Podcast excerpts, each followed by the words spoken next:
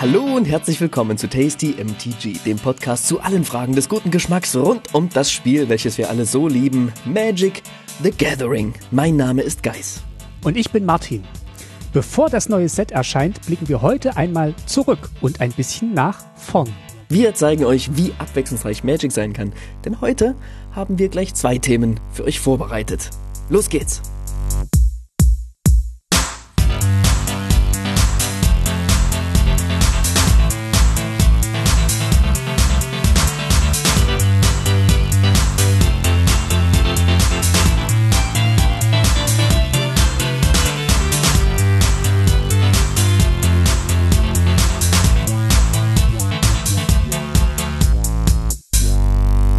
Ja, hallo Guys. Ja, hallo Martin. Ach, so, was machen wir denn heute eigentlich so genau? Was sind denn unsere zwei Themen? Mensch. Ja, das haben wir uns vor zwei Tagen auch gefragt. hey, nee, also für Nein. mich war das eine Thema auf jeden Fall schon länger klar. Das stimmt, da haben wir drüber gesprochen, wann wir das einschieben können und wir schieben es einfach jetzt ein, bevor der Marsch der Maschine losgeht. Also Mhm. einmal sprechen wir natürlich über äh, deinen dein, ähm, deinen glamourösen Auftritt beim Pauper to the People 2. Glamorous ist das Stichwort. Genau. Und den glamourösen Auftritt von allen anderen, die dort waren, wahrscheinlich auch. Selbstverständlich, ja. Es gibt eine kurze Zusammenfassung dieses wunderschönen Pauper-Events, das ähm, wir mit vielen netten Leuten zusammen durchgeführt haben in Berlin, im äh, 42 Southside Fantasy. Dann sprechen wir auch noch über ein Set, das demnächst rauskommt. Aber wir haben das Gefühl, wir müssen einfach jetzt schon was dazu sagen, weil sonst die Folge, die wir dann machen werden, zu lang sein wird. Wir sprechen über das angekündigte Herr der Ringe Set. So ein bisschen. Ja, zumindest über das, was bisher über die Spoiler bekannt ist. Und ähm, ja, und picken schon mal so kleine Highlights raus. Das heißt, wir blicken einmal ein bisschen zurück und wir blicken einmal so ein bisschen weiter in die Zukunft, um uns dann beim nächsten Mal vollkommen auf das neue Set konzentrieren zu können. Und zur Vorspeise gibt es Chivapchichi. Und warum? Das erkläre ich dir nach der Musik.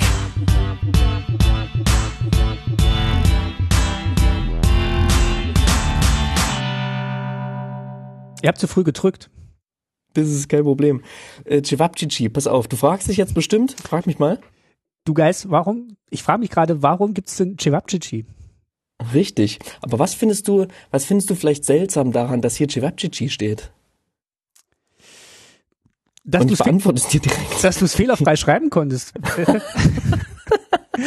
Das stimmt allerdings.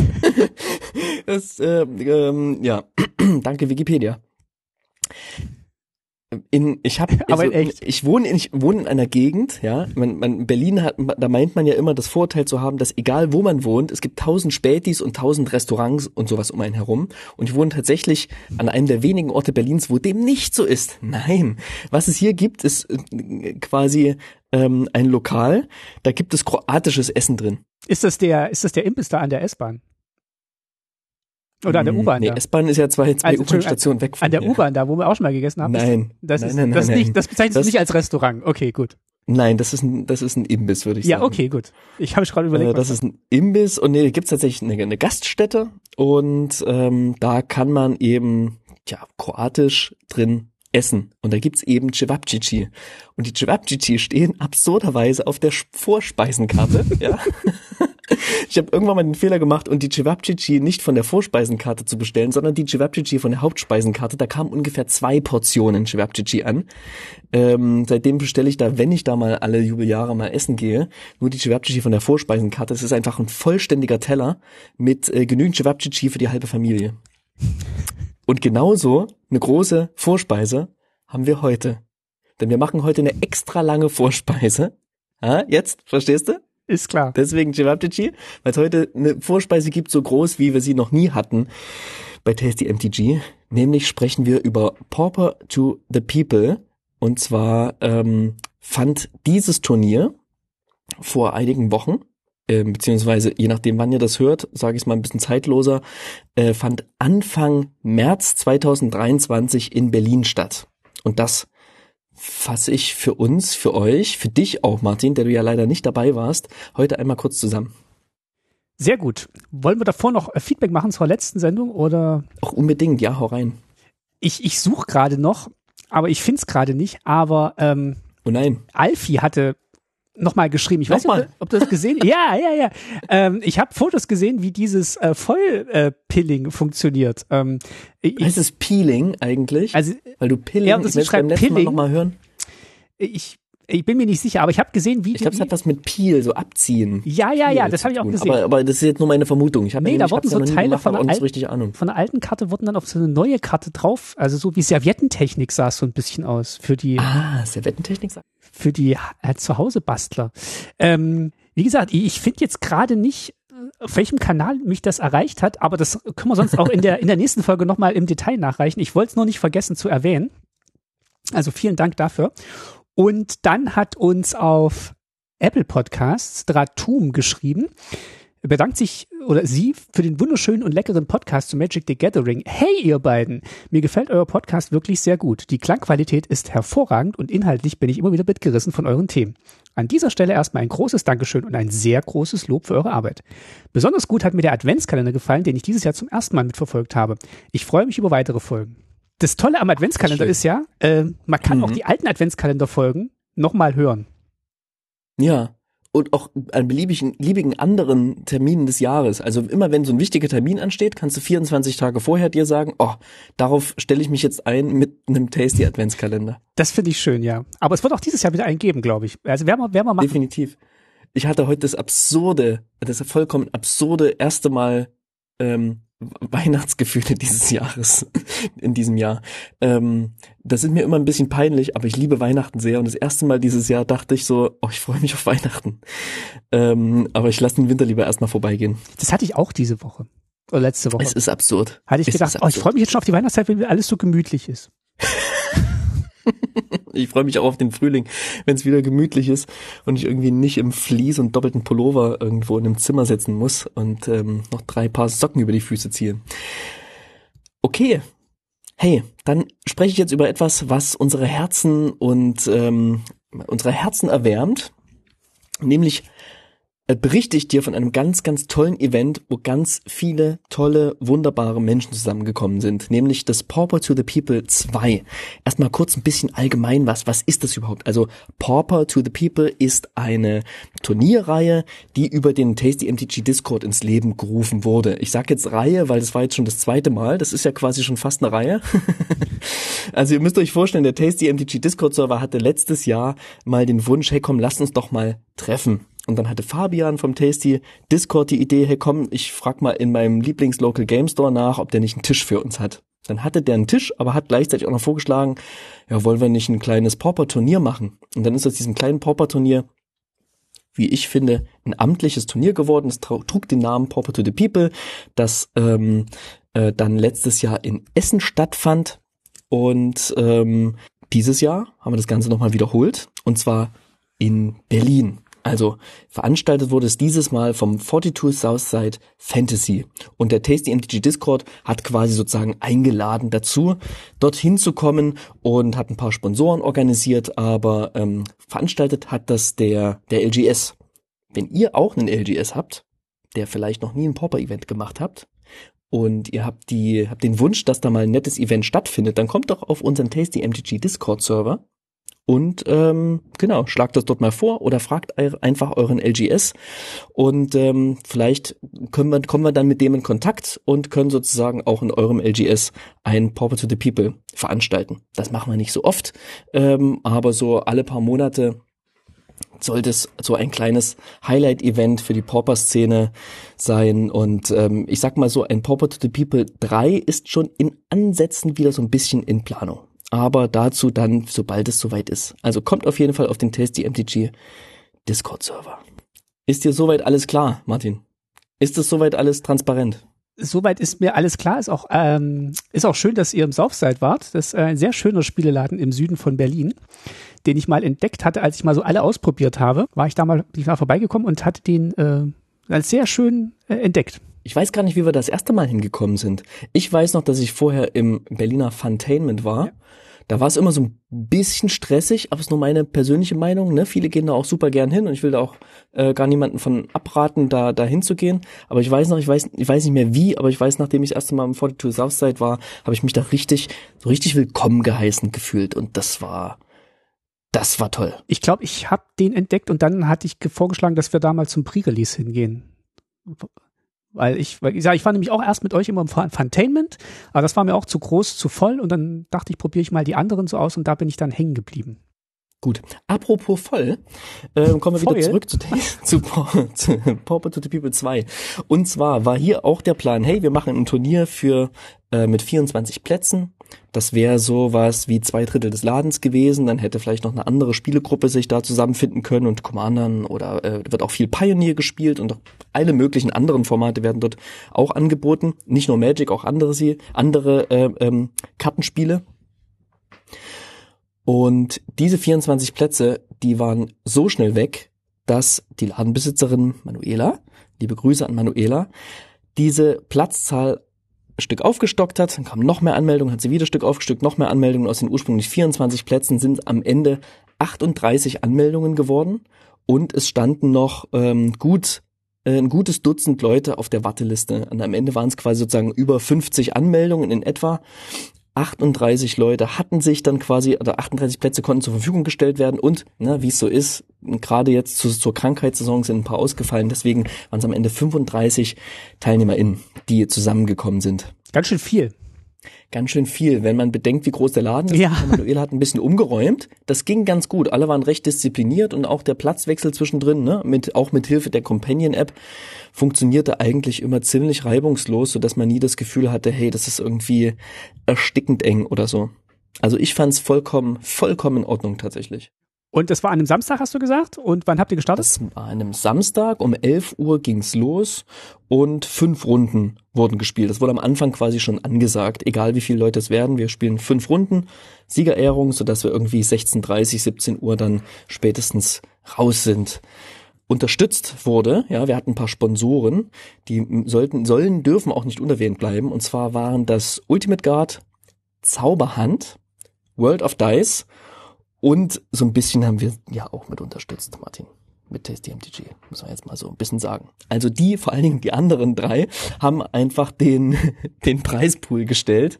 Ähm, und es gab zu gewinnen Boxen, also ein Zauberhand so eine riesige, ich weiß nicht, ob du die schon mal gesehen hast, das ist so eine Box, da passen vier Commander-Decks rein, Tokens, Würfel und noch so ein Akku, mit dem du dein Handy laden kannst, um, keine Ahnung, die, die Punktezähl-App irgendwie drauflaufen zu lassen. Habe ich noch nicht war gesehen. Quasi, war quasi ein Schrank. Ähm, denn ohne Ende Sleeves, also für alle gab es Sleeves ohne Ende, Token, Würfel, Gutscheine von World of Dice. Äh, Manuela hat noch ein paar Booster rausgeschmissen, noch ein, paar, ein Collector-Booster verlost und es gab noch für die ersten Viertplatzierten gab es noch Playsets von Pauper Staples in wunderschönen Varianten quasi. Die gab es dann noch oben drauf. Also es gab äh, Preise ohne Ende, den Spaß, den gab's kostenlos obendrauf. So eine Mischung aus Adventskalender und Hamburger Fischmarkt. Es war wirklich absurd. Mm, Zumal einfach ähm, von Zauberhand, die haben uns ganz spät erst zugesagt und haben dann einfach noch so eine ganzen eine ganze Kiste voll Zeug geschickt, wo dann dachten, das ist so viel, jetzt wissen wir gar nicht mehr, wohin damit. Wir hatten eigentlich schon Preise für alle vorher, also haben am Ende alle zwei Preise bekommen und die Leute haben sich natürlich tierisch gefreut. Ne? Es war einfach, es war einfach cool. So, So, also man musste fast gar nichts können und um einen Preis zu bekommen und da kommen Nein, wir jetzt auch zu du einem musstest nur Spiel. anwesend sein. Ach so, Du Entschuldigung. musstest nur anwesend sein. Ja, genau. genau, es wurde gespielt und ähm, ich äh, wollte dir kurz mein, mein Deck Ja. Und zwar habe ich ja, ich habe es ja tausendmal ange angekündigt, dass ich ein Tron-Deck spielen möchte Ja. und äh, habe am Ende auch ein Tron-Deck gespielt. Wir verlinken das auch. Also wenn ihr jetzt auf den Ja. Link klickt bei dem Kapitel in eurem Podcatcher, kommt ihr zu einer Seite äh, auf, äh, ich vermute mal Moxfield, wo man das Deck sehen kann. Richtig. Ja. Genauso, genauso sieht's aus. Also, das Deck heißt Tron, Fangren, Mimic. So, ich erkläre kurz, was es mit diesen drei Bestandteilen auf sich hat, dann weiß man auch schon, was das, was das Deck macht ungefähr. Also, Tron ist einfach für die drei Länder Ursas Mine, Ursas Power Plant und Ursas Tower. Die, die tappen jeweils für ein ähm, farbloses Mana. Wenn man aber alle drei Länder im Spiel hat, also mindestens eins von jedem dieser drei, dann tappen die für deutlich mehr. Nämlich die Mine tappt dann für zwei farblose Mana, das Powerplant tappt für zwei lose Mana, äh, farblose Mana und der Turm, also das Tower, tappt für drei farblose Mana. Also insgesamt sieben farblose Mana von zwei, äh, von drei Ländern. Also das erste Teil des Decks, der erste Plan dieses, dieses Decks ist es quasi, möglichst schnell dahin zu kommen, dass man diese sieben Mana im Spiel hat. Mhm. Um dann eben coole Sachen damit machen zu können große Kreaturen beispielsweise und kleine Artefakte. So, jetzt kommt der zweite Teil. Fangren. Fangren ist, es steht für den Fangren Marauder. Der Fangren Marauder ist eine große Kreatur, ist eine 5-5 grüne Beast-Kreatur. Der kostet 5 und ein grünes, also 6 Mana das grüne Mana, das müssen wir uns noch ein bisschen zurecht basteln, ne? weil wir tappen ja erstmal nur für, für farblos. Das erkläre ich dann aber später. Und der Fangren Marauder macht folgendes, und zwar immer, wenn ein Artefakt in einen Friedhof vom Spiel gelegt wird, dann krieg ich fünf Leben. Okay. Also egal, ob der Gegner einen Schatz opfert oder ich irgendwie einen, ähm, keine Ahnung, eine Expeditionskarte oder sowas opfere um mir dafür ein Land zu suchen. Sobald ein Artefakt aus dem Spiel in Friedhof gelegt wird, kriege ich fünf Leben. Damit holt man sich schon mal eine ganze Menge, eine ganze Menge Vorsprung gegenüber gegenüber vielen anderen Decks, eine ganze Menge Leben. Das ist auch sehr demotivierend ähm, ähm, zum Teil. Und es ist einfach eine 5-5-Kreatur. Das ist schon mal ganz gut. Aber es ist nicht die einzige große Kreatur. Ich habe noch zwei Ulamox Crusher, Ulamox Schläger im Spiel. Der kostet 8 Mana für eine 8-8-Kreatur und äh, greift jeden Zug an, falls möglich, und hat noch Annihilator 2. Ich glaube Vernichter 2 heißt es heißt oder ähm, macht folgendes, und zwar immer wenn er angreift, muss der Gegner, der verteidigende Spieler, zwei äh, bleibende Karten opfern. Super crazy. So, jetzt habe ich eine ganze Menge, ich habe noch 22 Artefakte im Spiel, denn ich will natürlich den Marauder füttern, dass der auch möglichst viel äh, Leben generiert und ähm, mich nach vorn bringt. Und diese ganzen Artefakte, die haben quasi mehrere Aufgaben. Nicht nur um den Marauder zu füttern, sondern ich brauche die Artefakte ohnehin, um beispielsweise Karten zu ziehen mit dem Echo Wellspring oder ich ähm, muss mein Mana filtern. Ja, es gibt eine wunderbare Karte, der Energierefraktor, der kostet zwei Mana. Wenn ein Spiel kommt, zieht er mir eine Karte und dann kann ich für zwei Mana umwandeln in ein beliebiges Mana. Ein, ein Mana einer beliebigen Farbe. Das ist unfassbar stark. Aber auch nur ähm, in Pauper. Also sonst ist ja sowas, also wahrscheinlich nicht nur in Pauper, aber sonst sagt man immer, wenn du dann mit Minus-Mana rausgehst, ist so eine Filterkarte eigentlich nicht so dolle, ne? Weil du ja, aber wenn ich mit sieben Mana reingehe, dann ist das schon ziemlich, ziemlich gut ja, ja, auf jeden Fall. Okay. Ne? Also hier, und der zieht mir halt seine, der zieht mir halt noch eine Karte. Das ist auch einfach, ja. einfach super. Ähm, um meinen Tron herzustellen, habe ich hier noch die Expeditionskarte. Ich habe noch eine, eine Crop Rotation, wechselnde Bepflanzung auch im Spiel. Das ist ein Instant, der kostet ein grünes. Und um, als zusätzliche Kosten, um diesen Zauberspruch zu wirken, muss ich ein Land opfern. Und wenn ich ihn dann gewirkt habe, kann ich meine Bibliothek nach einer Landkarte durchsuchen und die ins Spiel bringen. Und meine Bibliothek mischen. Ungetappt ins Spiel bringen ist richtig doof, wenn der gecountert wird, weil dann ist das Land schon geopfert und man kriegt keins, was man rausholt. Aber es ist halt unfassbar stark, weil ich halt ein getapptes Land wegopfern kann und ein ungetapptes ins Spiel bringe. Ich habe noch die wunderbare Kombination drin, um Karten zu ziehen aus äh, Deadly Dispute, tödlicher Disput und Echo Wellspring. Äh, Urquell des Wundsekrets, genau, im Deutschen, muss ich kurz nachdenken. Das Urquell des Wundsekrets kostet zwei Mana, ist ein Artefakt und zieht eine Karte, wenn es ins Spiel kommt. Und es zieht eine Karte, wenn es in den Friedhof gelegt wird. Und Deadly Dispute macht, ähm, um, als zusätzliche Kosten, um das zu wirken, muss ich ein Artefakt opfern. Opfer ich natürlich den, den, äh, den, das Wundsekret da rein. Dann mache ich einen Schatz und ich darf zwei Karten ziehen. Die Karte magst du ja sehr, ne? Da hast du sehr viel davon geschwärmt, ähm, als du mit deiner Pauper-Begeisterung angefangen hast. Also in dieser Kombination investiere ich de facto am Ende ein Mana und ziehe drei Karten. Die kostet auch ganz schön viel. Also, also so ähm, in, in Echtgeldwährung mittlerweile, ne? Deadly Dispute hier. Also hier stehen drei ähm, oder vier Dollar. Ich weiß nicht, wie das jetzt in Euro sich, ähm, sich. Ja, 2,25 Euro. Ah, ja, stimmt, hier steht's, ja. Das fehlt bei mir. Ja. Mhm, genau. Ja. Ja, das ist ordentlich. So, jetzt fehlt aber noch der dritte Bestandteil. Mimic. Was ist das? So, und das, das ist ähm, quasi der größte Eigenanteil, den ich in dieses Deck eingebracht habe. Nämlich ist das der Schreckensmimik. Sehr gut. Äh, der Dire, der Dire Mimic, ja. Sehr Ihr kennt gut. ihn alle aus unserer, aus unserer ähm, Baldur's Gate Folge. Hoffentlich aus unserer Baldur's Gate Folge, Ja. genau, wo der Schrank plötzlich in der Ecke stand. Denn dieser Schrank, äh, der hat sozusagen, da steht das plötzlich quasi mit auf der Karte. Das ist erstmal ein Artefakt, Schatz. Und er hat Flash, Aufblitzen. Das heißt, er kann- ist plötzlich da. Und wenn er plötzlich da ist, kann ich ihn plötzlich opfern für ein äh, farblose, äh, für ein Mana einer beliebigen Farbe. Also genauso wie ich einen Schatz auch tappen, opfern und ich kriege ein Mana. Das ist ziemlich gut, weil ich brauche immer mal wieder farbiges Mana. Das, da ist das Deck einfach das, ne? Weißt ja, das ist nicht so gut in diesem Deck, weil ich ja quasi viel Farbloses mache. Aber ich spiele ja ähm, trotzdem zwei Farben. Ich habe auch schon, man kann äh, äh, drei Farben spiele ich in diesem Deck. Und ich kann aber auch für drei Mana ihn zu einer Kreatur werden lassen. Die ist dann ein 5-5 Shapeshifter bis zum Ende des Zuges, der locker angreifen kann, der auch mal locker blocken kann und in meinem Zug keine Kreatur mehr ist. Das heißt, er ist dann auch geschützt gegen sowas wie äh, Chainer's Edict. Das ist so ein klassischer Removal, der sagt, ein Target Player sacrifices a creature, muss eine Kreatur opfern. So, wenn ich dann die Mimik im Spiel habe, dann muss ich ihn natürlich opfern. Wenn er keine Kreatur ist, muss ich ihn auch nicht opfern. Oder ich mache ihn schnell zur Kreatur, um ihn vielleicht zu opfern, um, nicht etwas anderes zu opfern oder so. Also ganz trickreich, super schön und auf jeden Fall eine Karte, die erstmal von allen GegnerInnen gelesen werden musste. Ja, weil sie damit nicht gerechnet haben, weil es nicht so die, die Standardkarte ist, die man spielt. Also das Ziel des Decks ist, du spielst die Tron-Länder, dann ähm, filterst du Mana, um die Marauder oder den Dire Mimic zu spielen und greifst dann damit an und gewinnst äh, und kriegst nebenbei so ein bisschen Leben, damit du lange durchhältst. Und das Mhm. machst du einfach ein paar Runden und dann greifst du mit fünf Fünfern an und besiegst den Gegner. Genau. Und, und ich ziehe quasi richtig viele Karten die ganze Zeit. So, ich ziehe einfach richtig viele, richtig viele Karten. So, Deadly Dispute zieht mir Karten, die ganzen, die ganzen Artefakte, die ins Spiel kommen, ziehen mir Karten. Und ähm, ich habe noch Bitter Reunion drin. Ähm, das macht auch, wenn es ins Spiel kommt, ist ein Enchantment, eins und ein rotes, kann ich eine Karte abwerfen, ziehe zwei Karten und ich kann es für ein Mana opfern und dann kriegen meine Kreaturen, die ich kontrolliere, bis zum Ende des Zuges Eile. Ist auch sehr gut. Das heißt, ich habe super viele Effekte drin, die mir, die mir Karten ziehen. Ich gucke gerade mal kurz, ob ich das äh, vertaggt habe.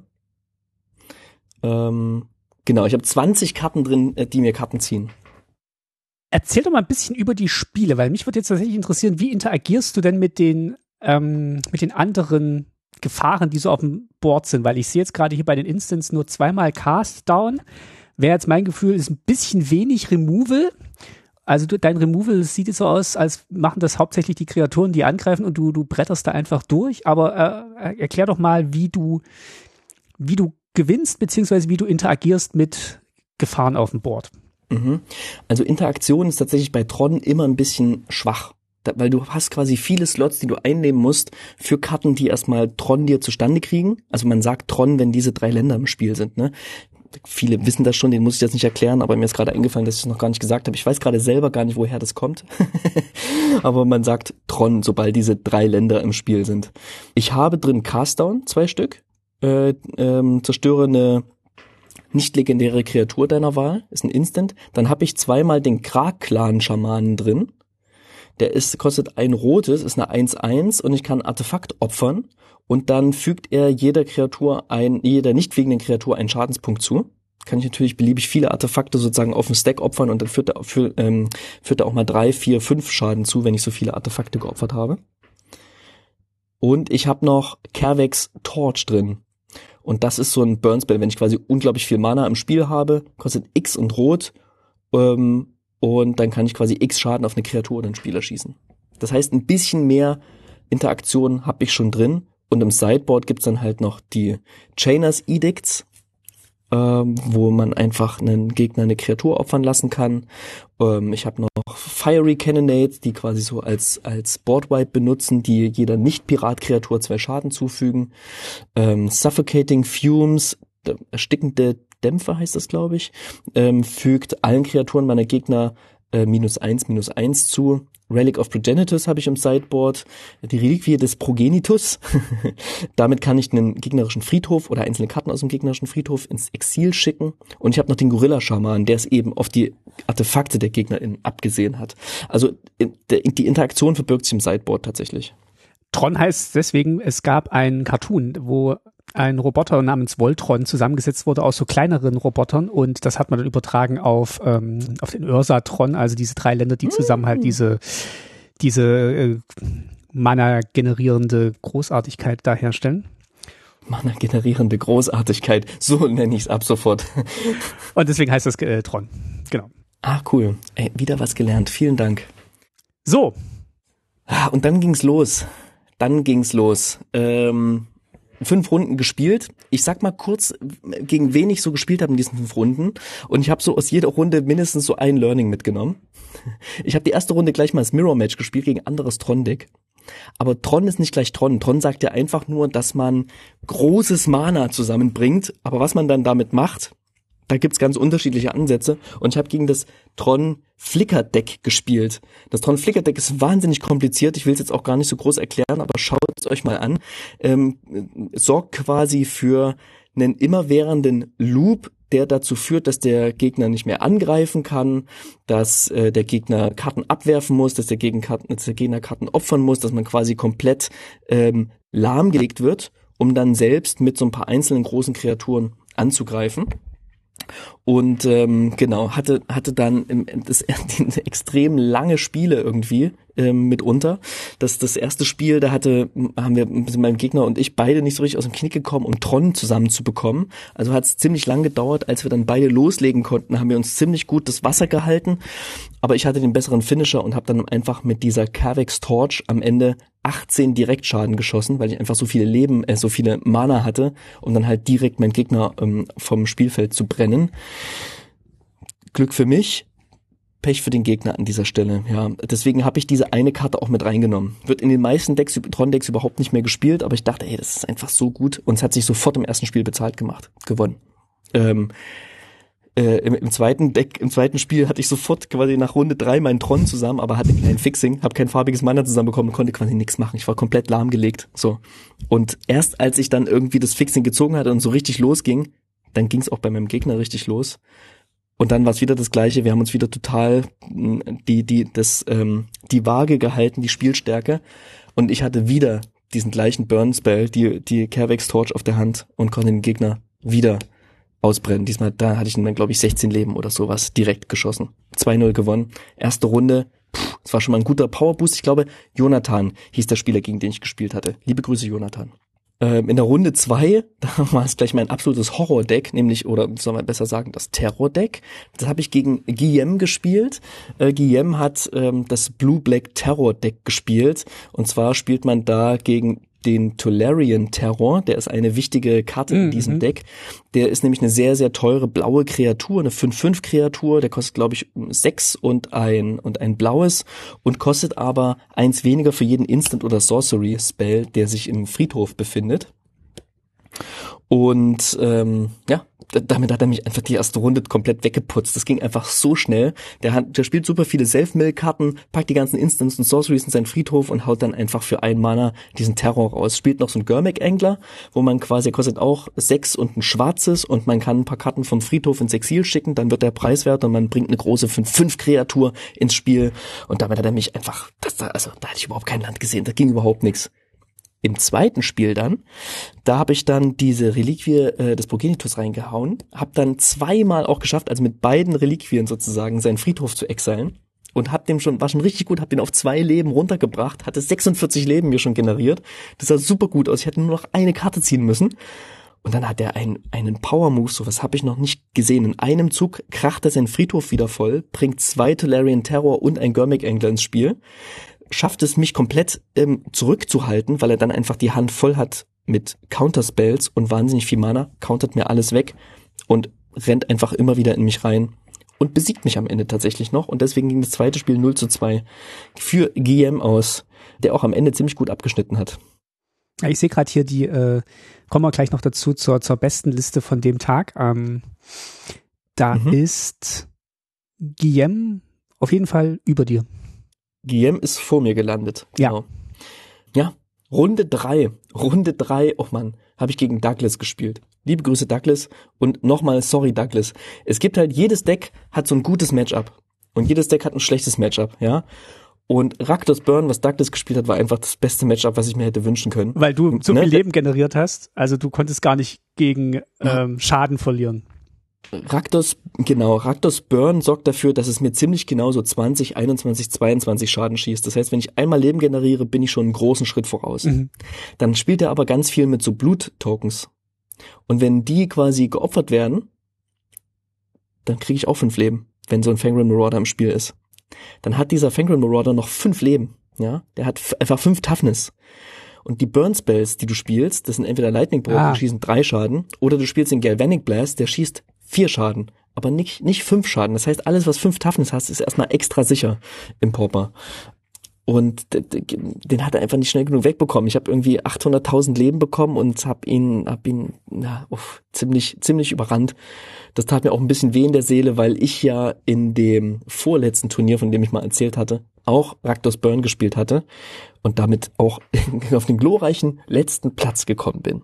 Douglas hat es besser gemacht, ähm, aber ist tatsächlich in der Liste hinter mir gelandet dann es war, sind wir schon Runde vier. Also mhm. für mich war es an dieser Stelle 2-1. Wow, man, mega. So gut hatte ich noch nie gespielt. Wirklich, das war, das war, das war krass. So. Und dann kam Orzov Ephemerate. Da habe ich gegen Gustav gespielt. Übrigens, liebe Grüße von Gustav, Martin, ein treuer Hörer unseres Podcasts. Dankeschön, sicher, dass Gustav auch gerade zuhört. Ähm, ähm, und Gustav hat es richtig gut gemacht, mich vorher in so ein Gespräch zu verwickeln, ne? Ah. mich so gut abzulenken. Und dann habe ich gleich mal wegen Gustav und weil er so nett war, dieser Typ, habe ich einen schlechten Mulligan gemacht. Nämlich keinen Mulligan. Aha. Der schlechteste Mulligan ist der, keinen zu machen. Nee, Gustav tritt natürlich keine Schuld, aber ich habe einfach eine super schlechte Hand gehalten. Ich habe eine, also bei, in diesem Deck ist es okay, eine Hand mit zwei Ländern zu halten. Und wenn, wenn alle Sterne gut stehen, günstig sind, dann kann man, ne, die Chromatic Star zum Beispiel, kann man auch mal eine einländrige Hand halten. Und das habe ich getan. Und ich wurde bestraft ich wurde, wurde bestraft und habe einfach das erste Spiel wirklich boah, ganz, ganz, ganz, ganz bitter verloren.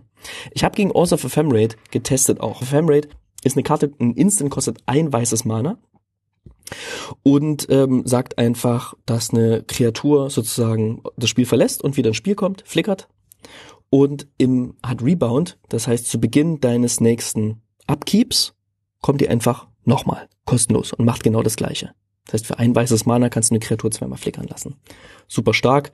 Der spielt früh im Spiel, spielt er so diese ganzen kleinen Kreaturen, die eine Karte ziehen oder ein bisschen Leben machen, ähm, ne, so kleine, geringe Vorteile geben, die kann man auch schon mal flickern lassen, dann kann man dann wieder mehr Karten ziehen und so weiter. Und später im Spiel spielt er dann halt so große Initiative-Kreaturen, ne, die dir die Initiative geben. Wenn du die flickern lässt, wanderst du ja auch tak, tak, tak, tak, tak durch das Dungeon hindurch und generierst dir Wert, Value. Und er spielt auch den Vampire Sovereign, der, wenn er ins Spiel kommt, äh, macht dir drei Leben, der Gegner verliert drei Leben. Naja, und so ein sechs Punkte Life Swing, das macht schon einiges, gerade wenn du den ein bisschen flickern lässt. So, Spiel zwei Ah, es war so ein gutes Spiel, es war so knapp. Der war so richtig, oh, ich hatte den fast, ja. Ich hatte schon meine Schränke im Spiel, ich habe mit den Schränken schon angegriffen, so, ich habe Leben gemacht, das war alles, ah, es war alles so gut. Und dann habe ich ein Missplay gemacht. Dann habe ich ein Missplay gemacht. Von dem erzähle ich dir mal kurz. Und zwar, der hatte eine große Initiative-Kreatur liegen. So eine 3-6 weiße Initiative-Kreatur mit Wachsamkeit. Die muss einfach raus. Und ich hatte Interaktion auf der Hand. Ich konnte dieses Ding entfernen und habe gedacht, oh Mann, ey, sein Mana ist ausgetappt außer ein weißes Mana. Denn Mana ist ausgetappt. Ich spiele jetzt diesen Main Phase, diesen Removal, um den wegzukriegen. Weil dann kann ich auch im selben Zug nämlich noch angreifen und kann ihm schon mal zehn Schaden machen. Das ist nicht wenig, das ist richtig viel. Ähm, und ich caste den Castdown, der sagt, dass diese Kreatur zerstört wurde. Und er spielt vorher noch Ephemerate auf diese Initiative-Kreatur. Mhm. Macht folgendes, das Ding flickert raus, ähm, kommt wieder ins Spiel. Ich habe, das ist aber quasi wie eine neue Kreatur. Ja. Ich habe das, hab das Target nicht mehr. Das heißt, mein Spell geht einfach weg, der fizzelt und der kriegt einfach nochmal diesen Initiative-Trigger. Und am Anfang seines nächsten Upkeeps kriegt das nochmal, weil ja Ephemerate dann sozusagen im Exil ist und darauf wartet, nochmal kostenlos sich selbst zu casten. Und das richtige Play wäre gewesen, ich spiele das nicht, ich mache diese Runde ruhig, ich sehe, er hat, er hat noch ein weißes Mana offen und ich bin mir sicher, der hat Ephemerate. Der will bestimmt den Value, den er generieren würde, das flickern zu lassen. Das ist jetzt meine These. Und meine These ist, vielleicht hätte es im Endstep gecastet, sozusagen sein Ephemerate auf die Kreatur, um den flickern zu lassen zweimal. Und auf seine Ephemerate hätte ich den Castdown oben Ja. drauf spielen sollen. Ja. Und dann hätte ich quasi den weg, weggehauen und das Ephemerate wäre gefisselt und wäre im Friedhof gelandet und ich hätte dieses Spiel damit womöglich gewonnen. Und so habe ich 0-2 verloren und war 2-2. So, letztes Matchup. Die und das ging gegen Affinity, die große Entscheidung, genau. Und ich habe mir gesagt, ey, komme was wolle, ich will kein Unentschieden spielen. So, ne? Es sind relativ viele Unentschieden gespielt worden, weil es relativ lange Spiele auch gab. Und ich habe mir gesagt, ich möchte kein Unentschieden spielen. Und Affinity, ne, ist natürlich auch viele Artefakte. Und ähm, ne, Affinity äh, haben diese Kreaturen, die sagen, hey, diese Kreatur kostet x weniger und x ist gleich die Anzahl der Artefakte, die du im Spiel hast. Und die können dann halt so einen Myr Enforcer, eine 4-4-Kreatur sozusagen ja, für null Mana spielen, einfach so ins Spiel legen, weil die halt sieben Artefakte im Spiel haben, weil die alle Länder sind Artefakte, alle anderen Kreaturen sind Artefakte ähm, oder spielt den Blutbrunnen am Ende, das ist ein Artefakt, und der bringt gleich mal zwei Bluttokens mit, äh, kannst du gleich Turn 1 spielen, hast schon mal drei Artefakte und ein Land, vier Artefakte Turn 1 da liegen, ja, richtig gut. Erstes Spiel habe ich tatsächlich verloren, weil er mich eben mit solchen Sachen ausgetempot hat, da war einfach viel, viel schneller. Und in Spiel 2 hatte ich einen mega riskanten Move. Mega riskanter Move. Pass auf. Ich habe dir vorhin schon erzählt, wie wichtig das Mana-Fixing ist. So. Ähm, dass man irgendwie farbiges Mana hat. Und ich hatte diesen äh, Mana-Refraktor dort liegen und ähm, hatte hatte genügend Mana auf der Hand. Ich hatte auch schon Bitter Reunion im Spiel, womit ich quasi einer Kreatur Eile geben konnte. Warte mal, hatte ich denn, war das der Mana-Fakt? Jetzt weiß ich gerade nicht mehr ganz genau. Und ich hatte jedenfalls einen Ulamox Crusher in der Hand und hatte genau so viel Mana, dass ich hätte den, den Ulamox Crusher ins Spiel bringen können. Und wenn ich quasi mein ähm, äh, Mana-Refraktor geopfert hätte, jetzt weiß ich gerade nicht mehr genau, wie das zusammenhängt.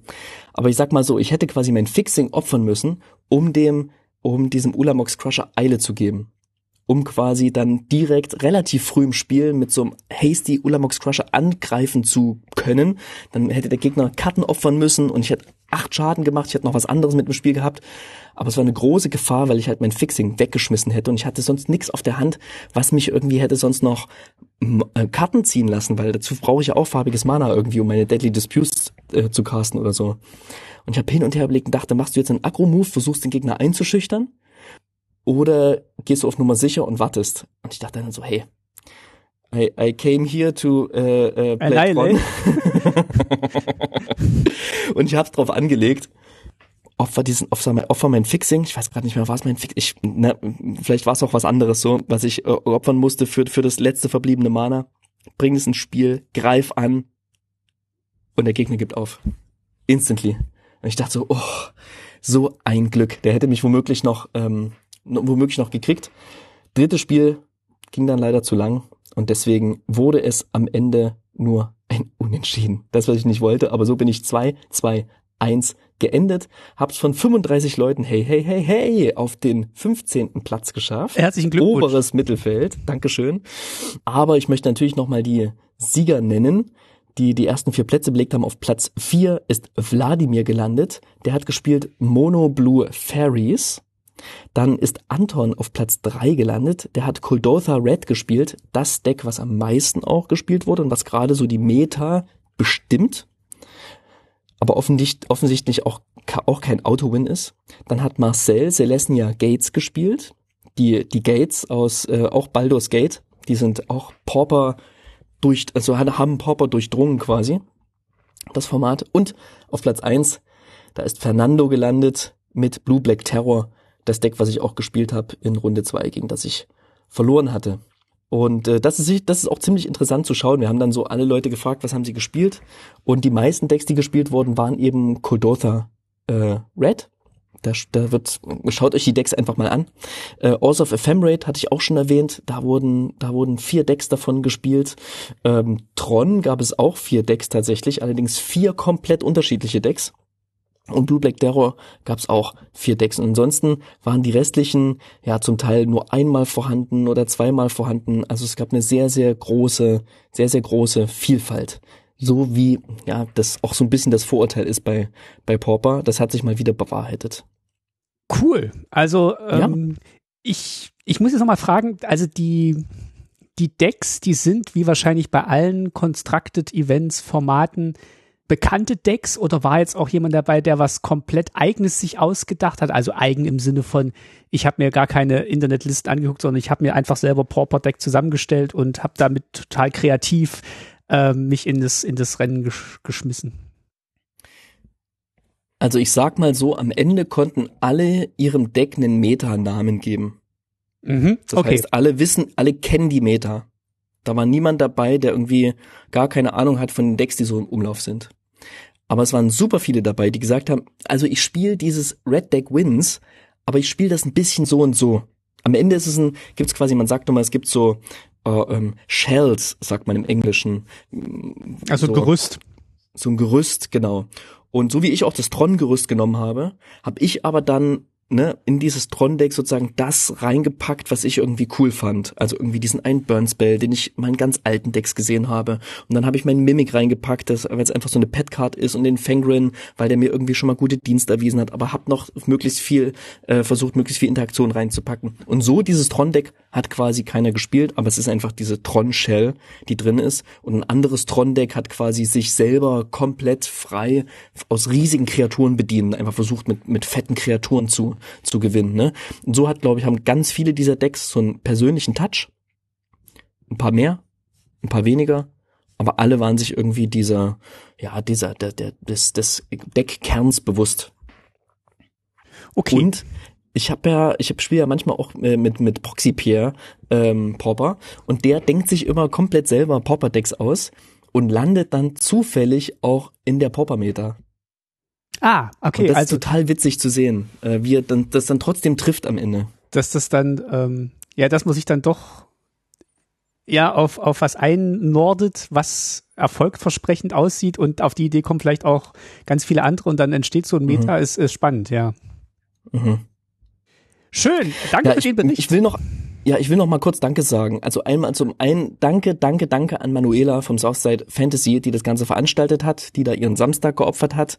Die, ich weiß auch, dass die an diesem Tag ähm, gar nicht so viel Umsatz gemacht hat, weil sie das quasi alles auch wieder in Boostern rausgehauen hat sozusagen und ähm, in diesen Playsets, die die Gewinner auch bekommen haben. Aber es hat dafür gesorgt, dass einfach ähm, die Pauper-Szene in Berlin voll wieder aktiviert wurde und wieder mal zusammengekommen ist und nicht nur die aus Berlin. Es kamen Leute aus Leipzig zusammen, es kamen Leute aus Hamburg, aus äh, Düsseldorf, aus München, aus unterschiedlichsten Teilen Berlins. Ne? Auch das ist oftmals mit einer längeren Anreise verbunden. Also vielen Dank für alle, die angereist sind. Äh, vor allem alle Leute, die vom Tasty Discord angereist sind. Ganz besonders Fabian, der beispielsweise die ganzen Sponsoren organisiert hat. Sönke, der da war. Simon oder der Hartmann-Mann, dessen Namen ich gerade nicht kenne. Ähm, aber das war eine super coole Runde. Auch äh, Valentin vom Paper Popper Discord war da. Wir hatten eine super gute Zeit, waren am Ende auch noch was essen irgendwie gemeinsam. Es war richtig, richtig cool. Ich möchte auch noch mal Danke sagen an Devin. Devin hat eine Art Pauper-Stammtisch, der gerade in der Namensfindung ist und äh, zweiwöchentlich in Berlin stattfindet, wo alle hinkommen können und Pauper spielen können. Ähm, wo der ist und wie ihr den findet, das könnt ihr erfahren und zwar in der Pauper Berlin WhatsApp-Gruppe. Dazu posten wir auch den Einladungslink einfach mit hier in die Folge rein. Also kommt in die WhatsApp-Gruppe, dort könnt ihr euch, können sich die Berliner Pauper-SpielerInnen austauschen zum, zum Thema und eben auch diesen Stammtisch finden. Ähm, aber auch zum Beispiel der äh, Tobi war da. Erinnerst du dich noch an, an Tobi, der mir die äh, Proxys gemacht hat für den, für das ja. Fragezeichen-Deck? Ja.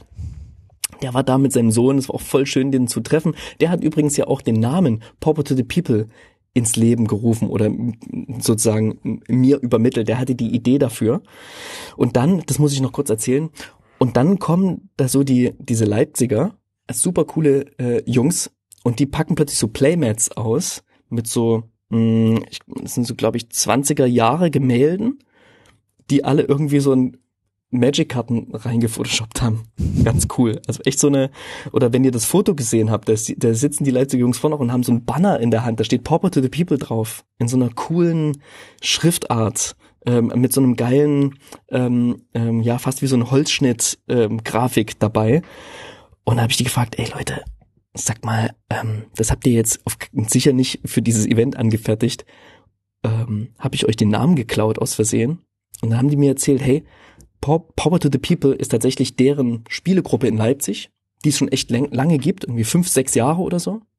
Und die haben sich diesen Namen schon damals gegeben, sind halt nie damit irgendwie so groß an die Öffentlichkeit gekommen, dass ich dies, dass ich das hätte irgendwie googeln können oder so. Und ähm, dann habe ich die gefragt, hey, ist das cool für euch, dass wir dieses Event so nennen? Und die meinten dann zumindest, ja, hey, ist irgendwie alles alles, alles gut. So habe ich zumindest verstanden. Wenn dem nicht so ist, schreibt mir nochmal. Aber wir haben uns sehr, sehr gut verstanden auf jeden Fall. Und ähm, ich glaube, es gab ein, ich glaube, es gab ein Okay, dass wir unser Event ähnlich nennen. Denn am Ende ist es eine große Pauper-Community und wir alle versuchen irgendwie das Format zu pushen und gemeinsam zu zocken. Und das war auf jeden Fall der Spirit dieses Tages. Und äh, genau dafür möchte ich mich bei allen teilnehmenden Personen aufs allerherzlichste bedanken. Sehr schön. Ich bedanke mich, dass du hier nochmal Revue passieren hast lassen, was da alles passiert ist, was für Decks da am Start waren und was du für ein Deck zusammengestellt hast. Und ja, wie du ja auch so ein bisschen die Leiter nach oben geklettert bist durch, durch viel Üben, Testen und Spielen, dass du jetzt ja auch schon so ja, einen, einen größeren Erfolg hast verbuchen können mit deinem, mit deinem Pauper-Deck, mit deinem Pauper-Ambition. Ja, Mann, ich habe ich hab sogar selber Karten reingepackt. Das hat mich so glücklich gemacht. Das war einfach so, so schön. Das war richtig cool. Das hat richtig, richtig Spaß gemacht. Konnte aber vorher auch cool üben über den, über unseren äh, Tasty Discord. Wir packen jetzt auch noch ein paar Karten rein in diese Folge. Und zwar ein paar neue Karten, die gar nicht so pauper sind, wie wir gleich sehen werden. Und dafür starten wir, glaube ich, mal die Hauptspeise. Was gibt's denn zur Hauptspeise? Oh, ist das ähm, ist dieses Mal eine kleine Hauptspeise, die aber sehr sättigend sein wird. Genau, es gibt Lembas.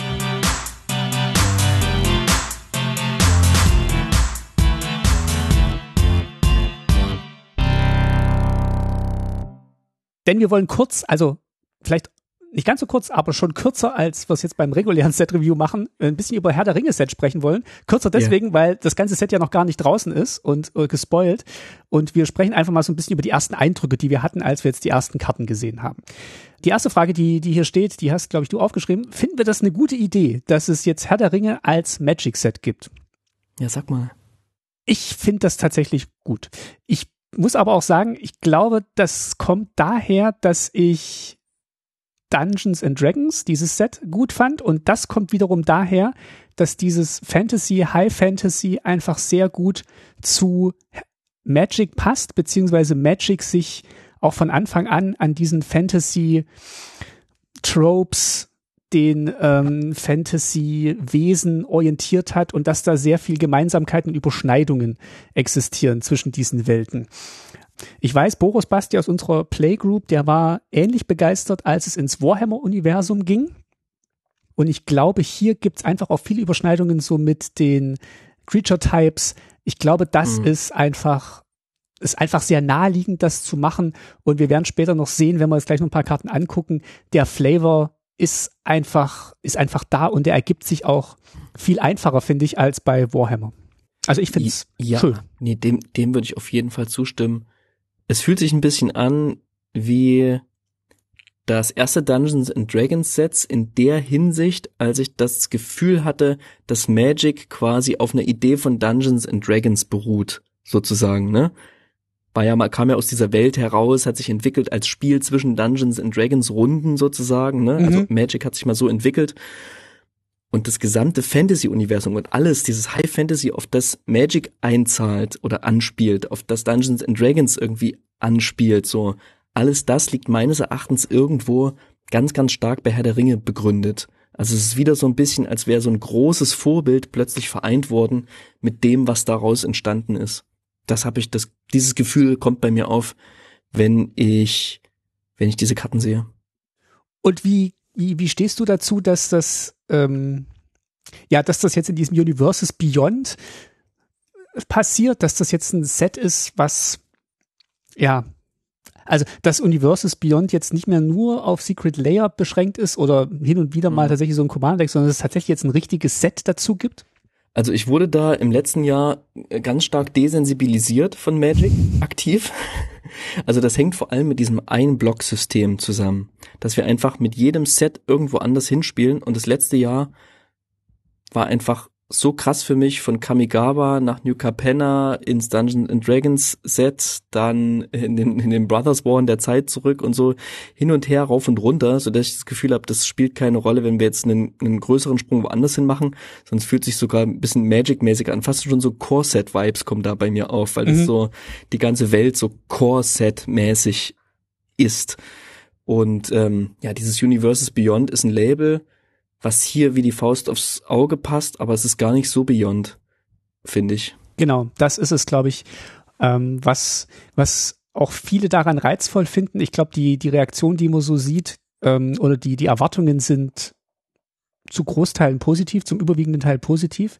Mhm. Ich glaube, auch die Erwartungen, wie sich's verkaufen wird, sind überwiegend positiv. Also ich, ich habe das Gefühl, es wird, es wird A, sehr beliebt sein in dem Moment, wo es rauskommt und es wird, glaube ich, auch sehr wertvoll sein in dem Moment, wo es nicht mehr erhältlich und verfügbar sein wird. Also vielleicht mhm. noch anders oder noch mehr als die Warhammer-Sets.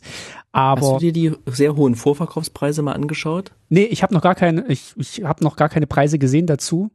Ähm, dann kann ich das zumindest einwerfen. Also ich habe zumindest gesehen, es gibt ja keine RSVPs oder irgendwas. Nee, RSVPs, nee, MS. Also empfohlene MSRPs. MSRPs, ja genau. ähm, äh, keine empfohlene Verkaufspreise, danke Martin. Und die Preise, die aber schon angekündigt waren, lagen so über Modern Horizons. Axel aus unserer Playgroup hat ja die Commander Decks bestellt, alle vier, die gehen ja. für alle vier für 160 über den Tisch, äh, 150 über den Tisch. Das ist okay, finde ich. Das sind so 35. Ja, das sind, vier, es sind vier Decks, also 40, 45, glaube ich. Ach so, ah ja, okay. Ah ja. Aber es ist, ne, also ne, wenn du sonst dir vier oder die so einen ganzen, ganze Box Command Decks kaufst, bist du eher so bei 20, 25 Euro. Ja, ich glaube mittlerweile bist du ein bisschen oder? höher. Also bisschen, bisschen höher mittlerweile. Naja. Ja, also wenn es vier Decks, ja, ja, stimmt, hast du recht, aber mit Inflation und allgemeinen Preisaufschlägen, ich glaube, ist das, fühlt sich jetzt nicht so, so außer der Reihe an. Ähm, okay. Es gibt ja auch alles Mögliche. Also es gibt ja nicht nur die Commander-Decks, es gibt ja, ähm, wie bei klassischen Standardsets äh, auch, gibt's Draft-Booster, Collector-Booster, Set-Booster, äh, Giftboxen. Äh, Giftboxen, Bundles. Ja, Bundles, genau. Ja. ja, alles, alles gibt's da.